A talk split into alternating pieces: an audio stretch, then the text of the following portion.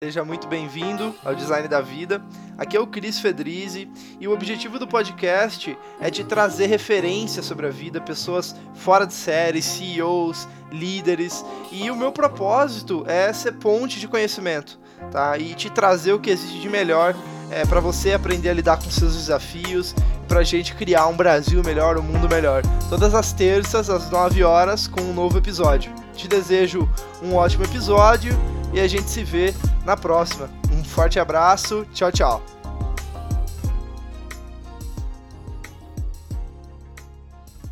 Fala pessoal, Cris Fedrizzi do Design da Vida. Hoje eu estou aqui com a Gabriela Oliveira. Eu vou falar, Gabi, primeiro as nomenclaturas, tá? E depois você se apresenta. Mas vamos lá, vamos às nomenclaturas. TEDx Speaker, autora do livro hashtag Uma Atitude por Dia, né? founder e diretora de experiências digitais na ECC Hub, eu falei em inglês, tá? Mas agora eu esse, esse é o Hub, Head de Design na Titanium Business Experiences. E se eu pudesse resumir você em quatro palavras, assim, pelo menos na jornada profissional, de vida um pouco, é design, diversidade, marketing digital e empreendedorismo. Mas vamos começar com calma. Quem é a Gabi? Como que você se define? Se puder contar um pouquinho da sua jornada para a gente também. Legal, obrigada, Cris. Primeiro, obrigada pela oportunidade de estar aqui conversando contigo né, e com, com os ouvintes do podcast. É, é um prazer estar conversando com vocês e contando um pouquinho sobre, sobre as minhas vivências, né? É, bom, a Gabi é essa mulher que recentemente se denota multipotencial, né? Então, essas diversas áreas aí, essas diversas fontes que eu acabo bebendo e que acabam se tornando também é, hard skills e, enfim, habilidades que eu desenvolvi ao longo da, da carreira, né? Muitos são nesse lugar de, de multiplicidade, assim, de mostrar cada vez mais o, o que a gente pode trabalhar enquanto criatividade, né? A gente não é um só, a gente é vários, né? Então, é, eu, por conta do, do, design, por conta de ter uma vivência na, nas artes desde a da infância, eu sempre é, sempre gostei de, de, explorar diversas áreas, né, de, de, brincar com várias áreas também, é, e nunca vi isso como um limitador, e sim como uma possibilidade de explorar e aprender cada vez mais. Então, é, o multipotencial está muito nesse lugar, né, de explorar a criatividade, né, de, de testar as coisas, de brincar com as coisas, né. E, e nessa definição, é, trazendo um pouquinho da, da minha jornada, né, eu sou do, do interior do Rio Grande do Sul, falo, eu falo com muito orgulho que eu sou de Dom Pedrito, é, que é uma cidade é, que fica na fronteira com, do, Rio Grande do Sul com o Uruguai. E, e de lá é, é, muito legal porque lá tem muito a característica da cidade que é, é, é agro, é muito voltada para agropecuária, enfim, para é uma cidade de interior também é muito simples, né? Tem uma história também no, no Rio Grande do Sul e lá é, a gente, enquanto, enquanto família, assim, a gente era meio fora da curva, porque a minha mãe trabalhou com moda, né? Teve três estabelecimentos, três, três lojas é, de, de moda e fazendo jaquetas para motoqueiros, fazendo é, moda uh, casual, assim. E a minha tia, as minhas tias trabalhavam com costura também. Eu tinha uma prof de, uma tia que é prof de artes. É, e então dessa desse lugar assim, né, muito muito carinhoso assim de, é, de brincar de boneca, de montar as próprias casas, né, de fazer desenho de planta, enfim, eu já queria plantas de casas, né, eu já queria muito ser arquiteta e trabalhar com desenho animado. Então, desde, o, é, desde a infância, eu já queria muito é, explorar essa veia criativa que vinha muito delas, assim, e eu trouxe isso para a adolescência e para a vida adulta, né? Na adolescência, eu consegui desenvolver um pouco mais desse do, do talento do desenho, né, de, de trabalhar com, é, com ilustração, enfim, mas a, a barreira, digamos assim, da, do, do acesso, né, do, de ter uma graduação em design, onde eu morava, né, em Dom Pedrito tinha arquitetura só, e aí depois eu vinha me mudar para Serra Gaúcha. morando em Caxias do Sul. É, morei também boa parte da minha vida em, em Caxias. É, lá uh, também era mais difícil o acesso né, dessas carreiras uh, criativas, né? Então, do design, da moda, né, da arquitetura. Então, uh, quando, eu, quando eu ingressei na, na faculdade, assim, e já gostando de tecnologia também, isso é um paralelo, eu entrei num técnico em informática que, que já conseguiu me, me dar a visão, assim, do, de desenvolver sites, de desenvolver aplicativo em COBOL, sabe? É, umas coisas, assim, bem... É, que já denotam a idade que a gente tem, né? Mas essa parte a gente, a gente abafa. Um, então, na, né, desenvolvendo, é, entrando nesse curso, eu comecei a gostar de internet, comecei a, a, a, gostar de desenvolver sites. Eu lembro dos meus primeiros sites, assim, um trabalhando com, é, explorando essa veia da, da, da, animação e tal, e outro tratando sobre câncer de mama, porque, enfim, na época da, no final da minha adolescência e início da, da vida adulta, quando eu entrei na faculdade, eu vinha a perder a minha mãe por conta do câncer de mama. E nesse período do tratamento dela, eu desenvolvi um site para que pudesse é, informar é, mulheres que, e a família também dessas mulheres acometidas com a doença, né? E isso a gente está falando de 2007, né? Os sites ainda eram muito uh, rudimentares, assim, principalmente em termos de informação, né? Então eu trazia todo tudo que eu estava aprendendo, né, junto com ela para dentro desse site.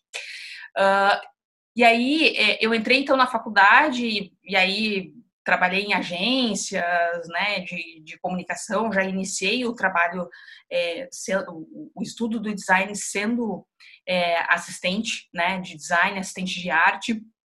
E aí teve dois momentos assim que foram uh, emblemáticos assim na, na minha jornada enquanto faculdade assim é, e início assim de trabalho mais forte em agências que foi é, atuar para coach, que é um grande grupo aí de, de, de moda, né? É, que onde eu era assistente, né, de, de arte nessa na agência que atendia a coach e surgiu a oportunidade de fazer a cobertura do, da marca nas mídias sociais. É, isso a gente está falando de 2009, então assim Flickr, né, Twitter e Facebook. Um, nascendo aí, né, e, e, as marcas começando a olhar para esses canais. É, e aí eu fui para o evento, para o São Paulo Fashion Week, que é o maior evento de, de moda da América Latina, para fazer a cobertura dessa marca. Então, mostrar todos os bastidores e tal. Então, é muito engraçado, porque eu estava lá com um Sony Ericsson, né, é, com uma câmera, assim, uh, né, melhor que tinha, né, melhor custo-benefício. Não tinha Wi-Fi no lugar e era lá a Gabriela correndo, né, fazendo cobertura de, de mídias sociais. Então, esse ponto, assim, foi muito legal para mim entender o design também como comunicação, né, como, é, como trazer isso, né, não só para o site, para a linguagem do site, mas também como formas de comunicar. Então, foi a primeiro, primeira vez que eu pude sentir isso, né? E um segundo momento que foi muito importante para mim, que foi ser agência é, como diretora de arte, aí não mais como assistente, como diretora de arte das lojas Renner. Então, era é, trabalhar, inclusive, eu acho que foi muito do meu início de trabalhar com diversidade, comunicação e design, né?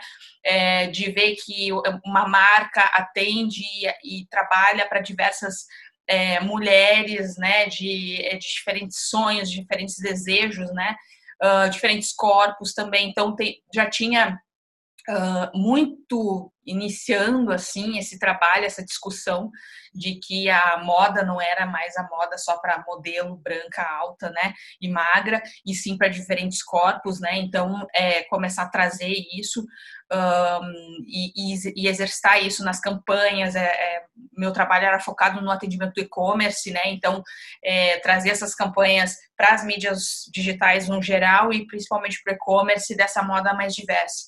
Então, lá também foi um ponto muito importante para mim enquanto carreira na, em agências, né? E aí, dada a vida de agência, a gente sabe que em agência, é, ainda, não é mais tanto, mas ainda é aquela rotina da pizza, do, né, do trabalhar até tarde, é, né, e muitas vezes uh, o ambiente ainda é que na época, né, não sei agora, mas uh, tóxico no sentido de que ah, tu tem que trabalhar, tu não recebe feedback, enfim, é muito muito hostil assim e de pouca visibilidade de crescimento, né, principalmente para mim enquanto mulher negra, né. Uh, e aí eu pensei assim, bom, vou vou empreender. Só que o empreender, eu não queria empreender uh, montando uma agência. Eu queria fazer outras coisas né? E aí eu tive uma oportunidade de participar de um evento é, que é um Global Service Jam, né? Que o Global Service Jam é um evento uh, de final de semana, como o Startup Weekend, né? Que é um desafio de final de semana, onde tu tinha que desenhar um serviço, né? Através da metodologia do, da abordagem do design thinking, né? E aí, é, nesse evento eu vi que, poxa, eu posso criar outras coisas que não só é, uma agência, né, enquanto negócio. E aí eu já estava dando aula, né, nesse, nesse período, já estava dando aula de, de mídias uh, sociais, de, é, de UX, de design também, uh, muito de forma organizando, assim, com os meus amigos, né, é, esses cursos, ou dando cursos em escolas técnicas, e eu resolvi assim, não, por que, que é, por que não trazer a economia criativa, né? E, e, isso batia muito em mim, ainda bate até hoje, né? De trazer esses negócios que são criativos, fomentá-los, né? Através de conhecimento. Então aí eu montei uma, o meu primeiro CNPJ, né? É, que foi a Vereda Criativa, trazendo, levando profissionais para Caxias que eram renomados, assim, André Carvalhal, que é, era, direto, é, era, gerente de marketing da Farm na época, Bia Granja, né? Levando todos esses profissionais uh, para palestrar e conversar em, em Caxias. Assim, foi um período muito legal. Mas como uma boa designer, né, o, a parte de empreendedorismo, modelo de negócios, fluxo de caixa, aquela coisa toda, né, a gente é, vai se virando nos 30, mas muitas vezes a gente mais uh, trabalha né, do que retorna, né? Então a gente entendeu na época que eu tinha um sócio, a gente entendeu na época que aquele modelo não estava legal, né? Ele seguiu no mestrado, enfim, e eu fiquei ali pensando, né, como que como que eu ia seguir explorando isso, né? E aí foi em 2017 que, que eu decidi então que eu queria realmente seguir com ela com, empreendendo com educação.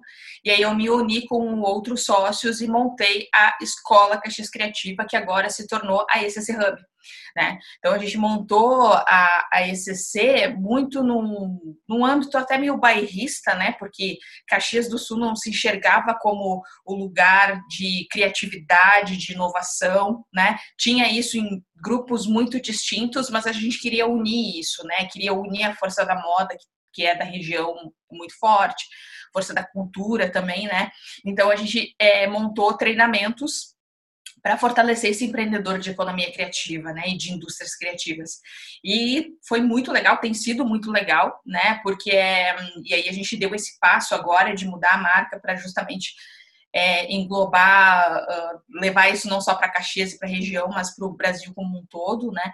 De fomentar esses negócios de economia criativa, né? através de mentorias, através de treinamentos. A, a pandemia, inclusive, no, está nos ensinando muito, né? Como explorar esses formatos, enfim. Então, da, da minha vivência, assim, é um, é, é um pouco disso, e paralelo a isso veio a questão da diversidade também, enfim. É, essa é um pouquinho da minha, da minha jornada aí. Que legal. É, e, e, agora a pergunta que não quer calar é a seguinte, Gabi. Por que a gente se esforça tanto? por, que, por, que, por, por que isso? Assim, é, porque, é um questionamento que eu me faço. É honra, algum, varia muito, né? Mas para o uhum. seu mundo, por que de tudo isso? Bom, tem vários porquês. Uh, o primeiro deles é, é que eu queria muito uh, provar, e aí no caso o esforço tão grande, né? Eu queria primeiro provar que eu podia ser uma mulher empreendedora por oportunidade, não só por necessidade, né? Então eu queria muito uh, ter, ver uma oportunidade e principalmente eu vi essa oportunidade, ainda vejo, né? É, em Caxias, em região, uh, no Brasil como um todo, de que o Brasil tem um potencial criativo muito forte, muito grande, ele não explora isso a nível econômico, a potencial econômico. Né? A gente é, tem grandes estilistas, grandes arquitetos, grandes indústrias voltadas para o design, né? E para inovação e para criatividade a gente exporta isso, mas a gente deveria explorar isso muito mais né? Assim como é, outras frentes, como o agro, que é estimulado como a própria indústria. No caso de Caxias do Sul, é muito forte a indústria metalmecânica, né? É, e a gente vê que é, esse, esse movimento de trabalhar o capital intelectual é muito importante. Né? Tem vários lugares, vários polos no mundo inteiro né, o próprio Vale do Silício, é, enfim, outras, outras grandes é, cidades que fomentam tecnologia, fomentam inovação, né, desenvolvem muito o capital intelectual, né, desenvolvem muito a criatividade. Então, é, eu tenho esse desejo, assim, esse sonho, né, de que um dia o, o Brasil se reconheça como um capital criativo, né? Então, e seja a referência no mundo por conta disso. Então, eu tenho muito esse empreender, muito por esse é, esse sonho, né? E também tem o, o, o empreender por ser mulher negra, né? Então eu quero muito que, que outras mulheres negras possam ter negócios, possam ter projetos e que esses projetos sejam audaciosos, sejam projetos grandes que impactem o maior número de pessoas, né? É, a gente é, eu não gosto muito dessa palavra, mas o, o, a gente é muito guerreira no, no sentido de que a gente luta, batalha muito, muitas vezes, muito mais, né, por estar na base da pirâmide da sociedade no Brasil, né, e no mundo. Então, uh, eu, eu quero é, eu não quero mais estar sozinha nesses espaços, eu quero que outras mulheres também possam é, estar nesses espaços, né, dialogando e falando sobre os seus negócios, né, com com propriedade. A gente está melhorando nesse sentido. A gente tem mulheres que são referência, né, e que estão mediaticamente aparecendo, né, principalmente nas capas de revista é, de negócios, que é uma coisa que a gente não via, né. Então, é, isso também é, uma, é um porquê, né, uh, de empreender. E esse porquê, ele, ele dói muitas vezes, né, de sacrifícios, de é, de estudar, de correr atrás, de custar madrugadas, custar às vezes até a saúde que a gente tem que estar tá cuidando, né? É, mas é, é, esse é por conta disso que eu, que eu corro atrás, que mais gerações possam não passar e sofrer tanto como a gente é, sofre e passa, né? E principalmente que esse Brasil comece a enxergar o seu potencial criativo, né? O que é esse potencial criativo? Assim, como que você explica para alguém que não. Você falou uma coisa no início que eu achei bem curioso. Você falou assim, múltiplo potencial, que é brincar com as coisas, né? É... Enfim, tem como você discorrer um pouquinho mais sobre isso que eu achei super curioso. Assim. Sim, um, eu acho que assim, a gente pegando. É, tem, um, tem um autor que inclusive faleceu é, há um tempo, agora há pouco, que é o Kim Robinson que ele tem um TED, um TED falando que as, que, a, que as escolas matam a criatividade, né? É, e, e, ele e nessa fala tá muito do quanto a cultura do erro nas escolas, né? Já começa por aí a gente não, não incentiva, né? O brincar, o explorar, né? O, o ser, uh, ser mais explorador, descobrir as coisas, né? Enquanto criança. Enquanto adulto, a gente leva isso, né? A gente, ao contrário, a gente não leva isso. Né? É, e aí no ambiente corporativo a gente vê, né, pessoas engessadas que têm dificuldade de expor as suas ideias, né, de trabalhar de forma colaborativa, né? Então quando a gente, quando eu falo muito desse brincar, é de poder explorar possibilidades. E para explorar possibilidades, né, e para inovar, que todo mundo busca, todas as empresas buscam inovar, eu preciso ser criativo antes. Né? Eu preciso fazer conexões diferentes, eu preciso é, beber de diversas fontes, né? E de locais diferentes, inusitados da nossa própria vida, da nossa família, do nosso entorno, uh, para poder criar é, coisas novas e gerar inovação, inovação nos espaços onde a gente está, né? É, então, olhando para o Brasil no modo geral, o Brasil é altamente criativo. A gente vai para o interior, a gente vai para o interior das cidades, né? Vai para o sertão, vai para as favelas, vai para para o norte do país, né? Vai para o centro-oeste, né? Onde, onde tu está, a gente tem é, um potencial criativo enorme, né? De artesanato, de música, de cultura, né? É, e a gente fala muito dos outros, né? Do, da cultura americana, a, né, do, da norte-americana, né, da cultura norte-americana, da cultura europeia, evidencia todos esses países, mas não evidencia o que é nosso. O Brasil não conhece o Brasil. Né? Então, se o Brasil conhecesse mais o Brasil, veria a riqueza que tem. E, e é muito.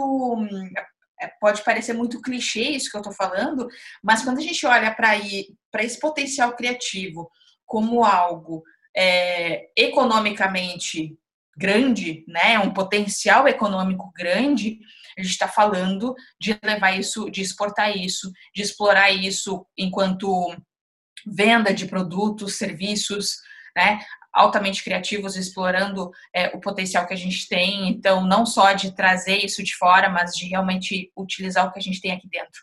Então, quando eu falo desse brincar, é que a gente não valoriza essa criatividade logo na infância, né, e poda isso na, na, na infância, não traz isso para a vida adulta e isso reflete não só na, no nosso entorno, como também na forma como o país se enxerga, né, e que o país leva é, isso para fora também, né. A gente tem é, exemplos até de, de criatividade que, que, que, marcam a nossa cultura, como por, por exemplo o carnaval, enfim, a música, é, mas a gente não explora isso realmente como uh, um produto ou principalmente valoriza. Né? Internamente a gente não valoriza né? os nossos carnavais locais, o nosso é, que fomenta a economia local, né? Então toda vez que acontece uma festa, agora não mais, né? Mas quando acontece uma, uma festa num bairro, por exemplo, a gente está fomentando o, o barzinho, né? A loja de roupas, enfim, toda uma economia gira por conta de uma festa que é um, que é um, um evento criativo, né? Então, quando a gente olha para isso, uh, a gente entende que tem um potencial aí bem grande de, de, de ser explorado, né? E o que, que, você sente assim que, que bloqueia muito essa explorar esse potencial criativo? E aí trazendo a responsabilidade também, não só pro, olhando para o país, mas olhando para o criativo, sabe? Às vezes o criativo que está ouvindo aqui, Uhum. Sabe que é, acho que um, um, dos pontos também que o, que o Brasil peca, né? E, e aí a gente tem que olhar muito para dentro também, porque que a gente não, não um, bota isso para frente, né? Primeiro que a gente não considera a criatividade um trabalho, né? É, não, não dá valor para que ah, o resultado criativo, e a gente olhando para o design, é, isso fica bem forte, né? Quando a gente começa a trabalhar com, com design, né? Se valoriza muito a, as hard skills, né? Enquanto ah, eu sei o Photoshop, eu sei o, né? Mas não se valoriza as conexões, né? A bagagem que a gente tem e o estudo e a pesquisa, o olhar para as pessoas, a empatia, tudo isso tem uma carga de horas enorme para a gente desenvolver um projeto, né? E se olha para o projeto só no final, só o flyer, só ah, tá o bonito. card. Puta, tá bonito. o trabalho do designer. Exatamente. E aí, se a gente olha isso no trabalho do designer, imagina né, nas outras áreas. E aí tem, tem duas coisas aqui. Primeiro, uh, a gente não entende, então, que, que o processo criativo existe que dá, e dá esse devido valor para o processo criativo. Isso é a primeira coisa. E a outra é que o, criati o criativo, na verdade somos todos criativos, mas quem trabalha e vende criatividade não sabe vendê-la, né? Então, uh, não, principalmente assim, porque tu tem que educar o teu cliente, tu tem que mostrar como o teu processo funciona, né? É, muitas vezes aí vendo em agências, né, em empresas de, uh, de comunicação, é, é muito difícil uh, o cliente, o cliente não, o designer, né, respirar fundo e dizer assim, não, cliente, eu vou te ensinar, né? É, e ele tem medo de ensinar, às vezes até achando que o, cliente vai querer fazer tudo, mas não, o cliente não vai querer fazer tudo, né? É ao contrário, é ensinando ele, ensinando a jornada, o processo, que tu vai que tu vai mostrar o valor do teu trabalho, né? Então eu vejo que o que o criativo falta falta isso para ele, falta esse ensinar o cliente, né? Falta é, descer um pouquinho e a, o criativo não é um pedestal, né? É, é, uma, é uma habilidade a ser, é, a ser trabalhada por todos, né? E aí, olhando para isso também, o, o criativo ele não sabe se vender e também ele não sabe gerir o seu negócio, né? Então, olhar para as questões mais um, mais tangíveis, né, e menos intangíveis. Então, o criativo ele precisa sim saber do fluxo de caixa, né? Ter um, momento, um momento do, do, dia dele, né? Da, da semana dele que ele vai olhar para o fluxo de caixa, para gestão de pessoas, se ele tem uma equipe, né? Para gestão da produção, né? Ele faz isso de uma forma muitas vezes é, caótica, né? O caos, né? Tentando colocar uma ordem ali, né? É, nesse processo e muitas vezes isso também parece que está desorganizado, que é mal feito, mas não, ele tem um processo de, é, de criação dele, né? E ele muitas vezes não consegue nem vender nem argumentar isso, né? Para mostrar o valor do, do trabalho dele, né? Que o, tra o trabalho dele não vai custar X, ele vai custar 2X. Por quê? Porque tem um trabalho de pesquisa, porque tem um trabalho, né, de buscar fontes, bagagens, enfim, para poder desenvolver isso, né? E como que a gente, para quem está ouvindo aqui, se a gente fosse vender, olha só, eita, colocando na, na prática, né? Se a gente fosse vender para quem está ouvindo aqui a importância, por exemplo, do design, assim, que, qual, qual a importância de, do design na nossa sociedade hoje? Depois eu vou colocar um ponto de vista meu também. E, uhum. e como que você explica isso assim de um jeito muito simples, sabe, para quem ainda não não entendeu? Eu vejo o designer como um tradutor um facilitador de realidades, né? Então, quando a gente cria um produto ou um serviço, é olhar para o todo, né? Olhar para o todo é o, a, a, tal da empatia que a gente tanto fala, né? É, de se colocar no lugar do outro, né? Da alteridade, inclusive, né? De não só se colocar no lugar do outro, mas entendendo também a sua visão, a sua lente, porque é difícil a gente estar totalmente no lugar do outro, né? Então, uh, trabalhar empatia, trabalhar em equipe, em colaboração, ouvir a todos, né? Olhar para o mercado, olhar as tendências, olhar a tecnologia, olhar é, materiais, o que está acontecendo de novo, Existe trazer um processo, tudo, né?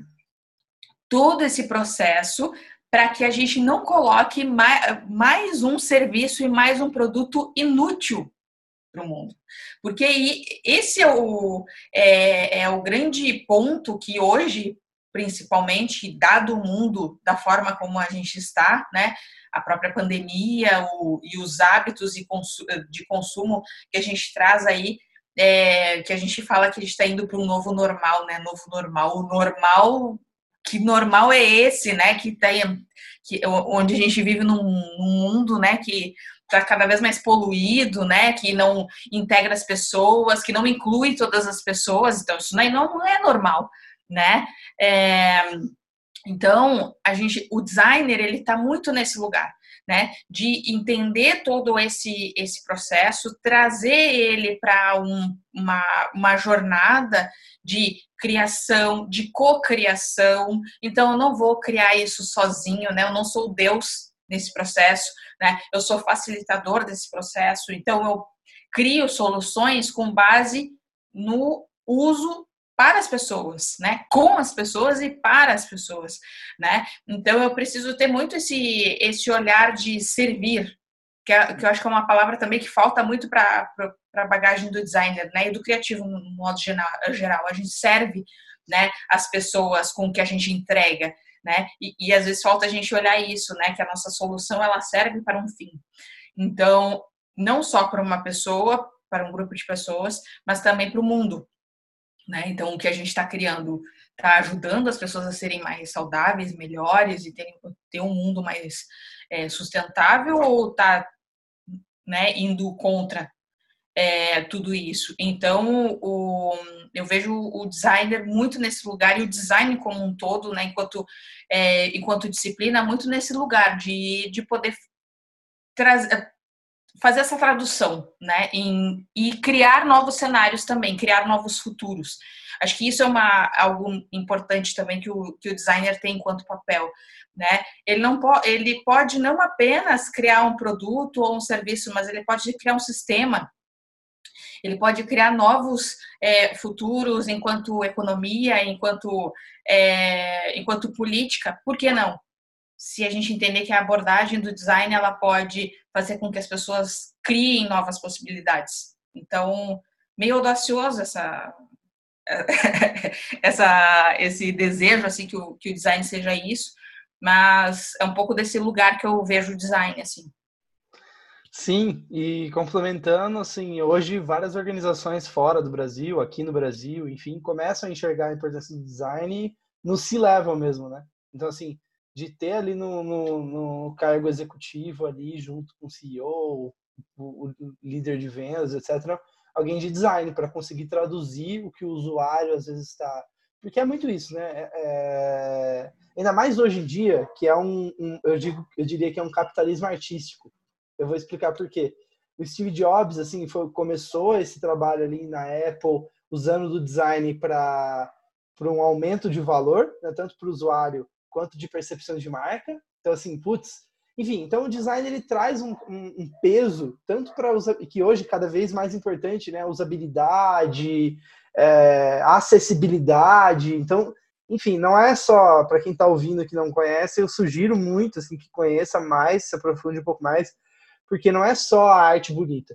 É muito mais do que isso. É o valor agregado daquela marca, sabe? É a experiência de você ter ido no Starbucks e, e as pessoas entenderem que o Starbucks tem um time de designers que pensaram na experiência, sabe? Eles têm jornada do usuário no Starbucks, assim. A pessoa que entra, sabe? Então, uhum. essa do, tanto do espaço físico, né? De traduzir isso no espaço físico como no virtual, no todos os pontos de contato da marca. Isso é extremamente complexo, isso que as pessoas não se dão conta, né? É, ter todo esse é, o bom design é um design invisível, né? é, é aquele que funciona. Né? Então, quando tu entra no Starbucks, quando tu entra no site, quando tu pega numa uma embalagem, né, e vê que aquilo funciona, é porque tem um designer por trás ali pensando, né, e fazendo essa tradução é, para esse mundo. Então, é um trabalho extremamente complexo. Ao mesmo tempo, é, que aí tem, o, tem muito a fala do é, que, que, agora vai me dar um branco no nome, mas dos criadores da IDEO, né? É, que eles falam muito que o, que o design é para todos e que deveria ser para todos, uma skill para todos, né? De pensar resolução de problemas, de ser mais empático, né? Muito do design thinking está nesse lugar, né? De ser uma abordagem que possa ser mais democrática, né? É, para que as pessoas possam fazer o uso do, do design para solução de problemas e poder entender um pouco dessa complexidade, né? Porque não é simples é, traduzir isso enquanto empresa, mas a gente deve começar. Sim, e aí o design thinking sugeriria que é um caminho inicial, né? Também com um framework que que as empresas podem seguir, né? Falando de empreendedorismo, já vamos que eu tô, a gente está é, tem poucos minutos, 20 minutos, gente. Vamos lá. É, empreendedorismo. Você falou, bom, você já vem de uma, enfim, de uma família empreendedora, mãe super empreendedora. Eu imagino na época, né, meu? A gente olha para hoje assim, ah, nós somos empreendedores ou o que for, mas imagina na época, né? A pessoa que tinha coragem de bater no peito e falar, é isso, vou trabalhar com moda, sabe? Enfim, então uhum. eu, eu me inspiro muito nisso. Mas quando que foi? Como que você encontrou esse caminho assim? Quando você falou, meu, é, eu preciso empreender, eu sou empreendedora, tipo, teve esse momento? Foi uma construção? Como é que foi isso para você? Foi uma construção, assim, porque, é, é, como eu comentei antes, eu estava buscando muito o que eu queria fazer, que não era montar uma agência, né? É, não queria não queria ser freelancer uh, e desenvolver projetos, não. Eu queria é, fazer algo com impacto, né? É, mas ah, muito, muito engraçado, assim, porque eu já fiz marca de camiseta, né? Uh, tava lembrando esses dias, assim, não, não foi um CNPJ, né? Mas fiz uma, fiz uma marca de camisetas, já é, tentei com um projeto social também, que era um projeto de comunicação. O próprio site que eu tinha de, uh, de câncer de mama também comunicando, não, não deixava de ser um empreendimento também. É, mas quando eu entendi uh, que eu queria é, realmente desenvolver pessoas e principalmente é, promover esses encontros, né? Então, uh, eu queria que isso se tornasse viável não só para mim, mas para um número maior de pessoas, né? Então, quando eu ia para eventos fora de Caxias, né, eu fiz curso em Curitiba de experiência do usuário, participava de festival em São Paulo e tal. Eu queria trazer essa atmosfera para dentro de, de Caxias, né? E eu acho que é isso que o empreendedor tem, essa sede de que tá faltando alguma coisa aqui, né? E essa coisa é importante, é muito relevante. Então, e, e outras pessoas né, vão, vão ficar muito bem se isso acontecer, né? Vai fazer uma diferença na vida delas. Então, tá, então eu vou fazer. É, é muito disso, assim. Então, acho que essa, essa vontade brotou muito desse lugar. Eu posso fazer algo, né? E eu posso fazer algo significativo que impacte a vida das pessoas. Então, é, então foi aí que, que chegou esse lugar, assim, de, tá, eu vou empreender mesmo, assim, e vou empreender em educação. E é muito engraçado porque a, a minha mãe também foi professora, fez magistério, e a mãe dizia, faz magistério, não faz ensino médio, né? O ensino médio tradicional, né? Faz o, faz o, o magistério. Eu dizia, não, mãe, eu não vou ser professora, né? Eu dizia, vocês não vão ser professora. E olha aqui onde estamos, né? É isso. Eu foi a mesma coisa, minha mãe empreendedora também. É, tinha uma a época que a gente chamava de informática ainda e ela tinha um escritório de informática e aí eu não eu vou trabalhar com qualquer outra coisa cair no mundo de tecnologia tipo startup trabalhando com informática de certa forma enfim né a gente acaba as mães sabem muito as mães sabem muito vamos ó eu vou é um tema muito delicado que eu quero trazer aqui e eu sei que, enfim, é um dos temas que você traz muito nas suas discussões, palestras, etc., que é sobre desigualdade. E aí eu estou falando de um lugar totalmente de privilégio, hoje eu consigo ver isso, antes eu não conseguia. Muito das pessoas que eu entrevistei aqui também, que me abriram muito o olho é, para isso. É, então você está falando com um homem branco, hétero, certo? Em seu local de privilégio. Mas eu queria, na sua visão, assim, eu, eu então, nesse cenário, e o ouvinte, às vezes, que está ouvindo aqui, que pode ser ou não ser nesse cenário, enfim, é, o que, que a gente precisa entender sobre desigualdade e como contribuir de alguma forma para uma sociedade mais justa a partir de mim? Porque é isso, né? Eu acredito que é muito nisso. Às vezes a gente acha que precisa mudar o mundo é, e mudar toda a... Mas, na verdade, começa muito por nós mesmos, né? E eu acho que se não começar por nós mesmos, nunca vai começar externamente, sabe? Então, Sim. enfim, volta a pergunta para você, cara. Uh, então, bom, aí trazendo é, um recorte também que eu acho que é importante aqui, né? Então, eu, enquanto mulher negra e é, muitas vezes sendo a, a única nos espaços ou na escola, né? É, e no local de trabalho também, porque o mercado de tecnologia e de agências de comunicação é, majoritariamente aí de homens brancos, né? É, então eu via, me questionava muito nesse lugar de é, por que, que só eu estou aqui, né? E, e por que, que é tão difícil estar aqui? Porque aí a gente tem que, enfim, ter toda uma carga, né, de conhecimentos, de ensinamentos aí que tem que desenvolver né, e de habilidades, né, muitas vezes um, até não sendo nós mesmos para poder estar nesses lugares, né? Então, então por conta disso eu comecei a, a, enfim, estudar mais sobre desigualdade, diversidade, representatividade, né, sobre o racismo, né, então é, dar os devidos nomes, o que é preconceito, o que é discriminação e o que é racismo mesmo, né, então são coisas diferentes é, então, é muito se colocar no lugar de aprendiz, né? A gente nasce, é, a gente não nasce sabendo, né? A gente nasce em ambientes é, em que a gente já vê a estrutura e a estrutura social à nossa volta, a nosso espelho. Então, se eu, enquanto criança, eu não convivo com pessoas negras, né? Sou, sou uma criança branca, não convivo com pessoas negras, eu já vou ter um viés. Né? Mesmo que não seja comunicado isso, eu já tenho um viés. Se eu chego na escola, isso também acontece. Se eu chego na escola e não tem crianças PCDs, né, convivendo, eu vou ter um viés né? É, então, isso parte de, de todos, os, todos os recortes, né? Então, de PCDs, de, é, de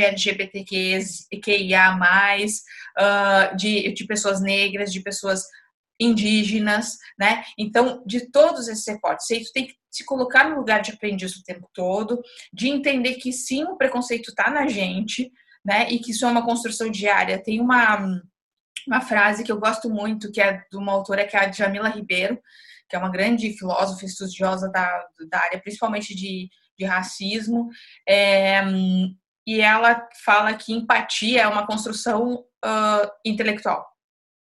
Então, se eu tenho que, se eu quero ser empático, né, e aí aqui falando inclusive da luta antirracista, que é um pouco do que eu trato no livro, né, é, que eu escrevi agora, é, se eu quero realmente uma sociedade melhor, eu preciso agir, né? Eu preciso entender os privilégios que eu tenho, é, aonde eu estou na sociedade, né? Então, no caso você sendo homem uh, branco, hétero, no meu caso sendo uma mulher negra, hétero, cis, né? Ou seja, que, que, é, que é, é mulher e, e, e, se, e, se, denota como tal, e não é uma mulher trans, né? Mulheres trans também têm N dificuldades, né?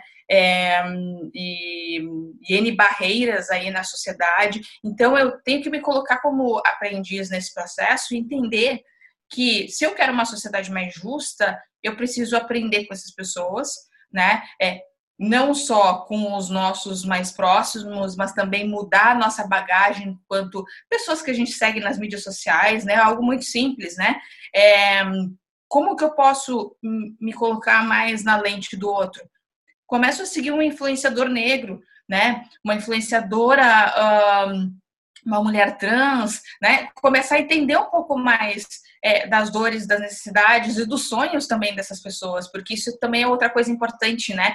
A gente não pode olhar as minorias e os minorizados apenas pela dor, e sim pelas suas potências, né? Então, é, é, é, é exercitar esse olhar e que esse olhar gere ações. Então, se eu estou numa empresa, se eu estou numa palestra, é, se eu estou num evento e esse evento só tem homens, eu tenho que questionar esse evento né? Se eu tenho, agora recentemente a gente teve um caso da Valor Econômico, que fez um prêmio é, de executivos de sucesso, né? Onde só tinha uma mulher, né? Então, assim, não, é 2020, não dá mais para ter para ter como referência executivos, né?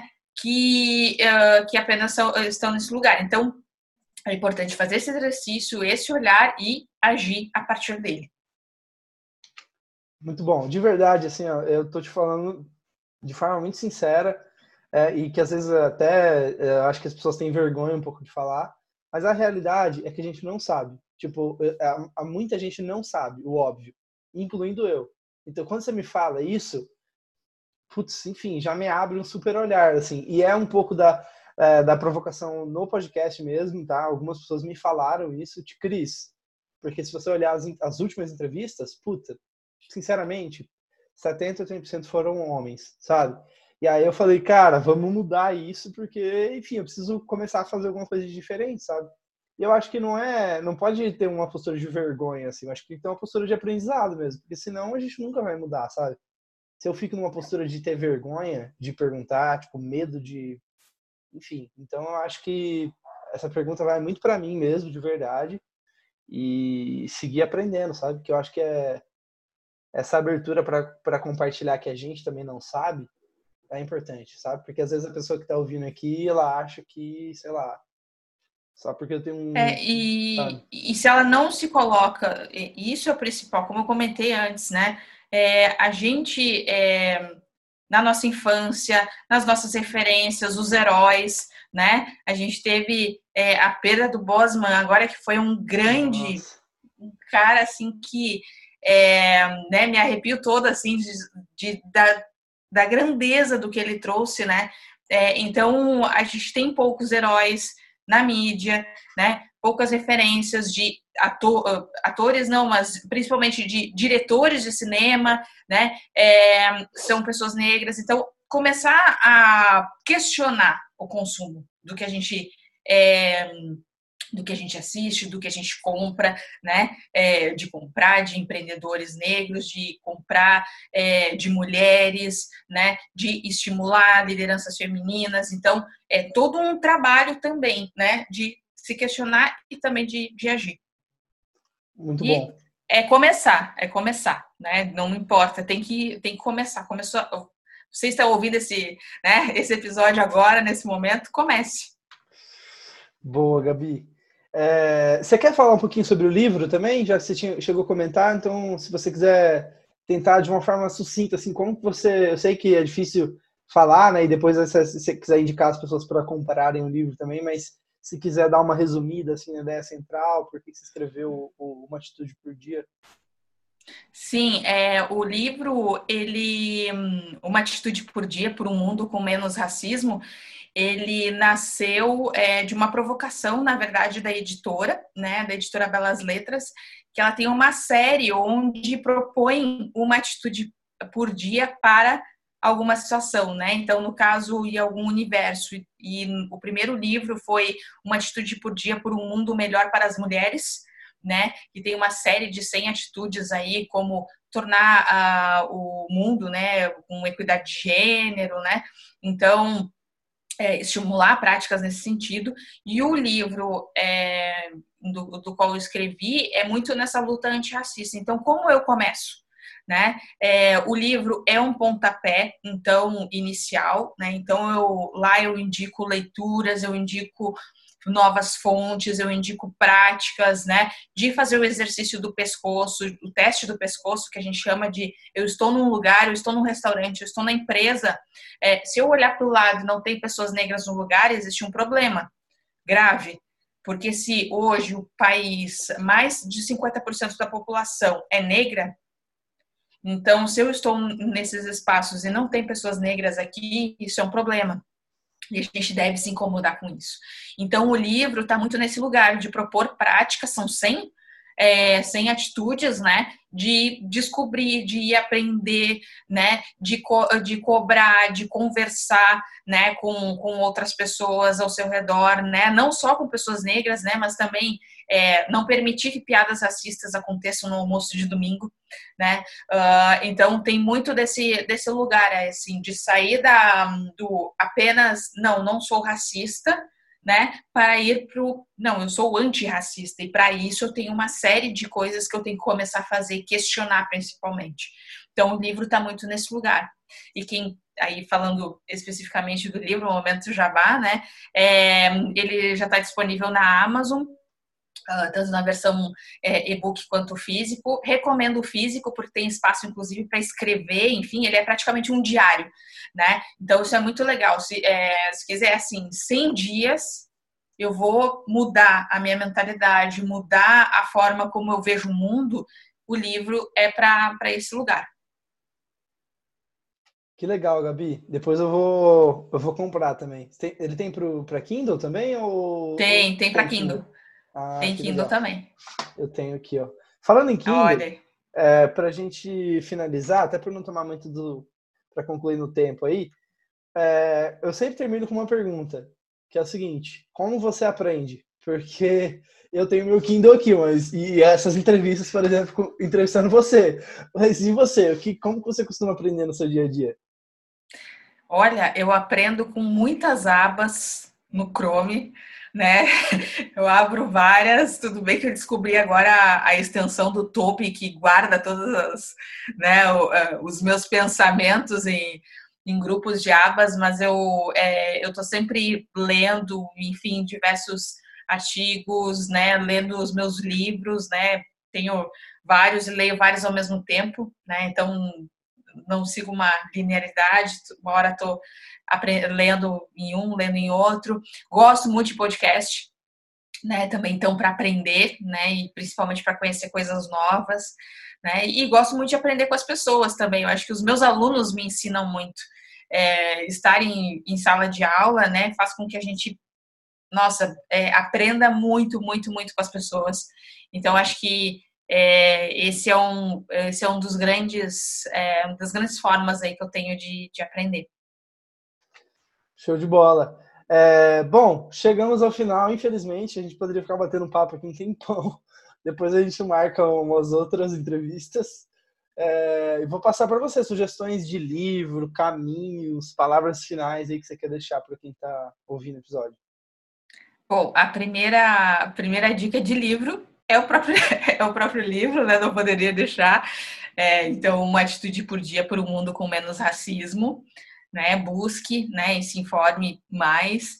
É, eu acho que dentro do livro também tem vários livros que, que, que são indicados, então é, recomendo muito é, essa busca, né? Um, e eu acho que, que deixaria também é, que você busque cada vez mais é, estudar e, e, beber mais de fontes criativas, né? De explorar a sua criatividade. Então, isso é uma coisa que é muito importante, né, para a gente quanto, quanto ser humano, como também para o nosso trabalho, né? Então, o que você puder buscar aí de hobbies, de atividades para poder explorar sua criatividade melhor. Então, esse que eu deixo de dica aí. Legal, Gabi. Obrigado pelo seu tempo, obrigado por todo mundo que ouviu até o final e até a próxima. Obrigado. Obrigada, Cris. Obrigada a todo mundo. Tchau, tchau.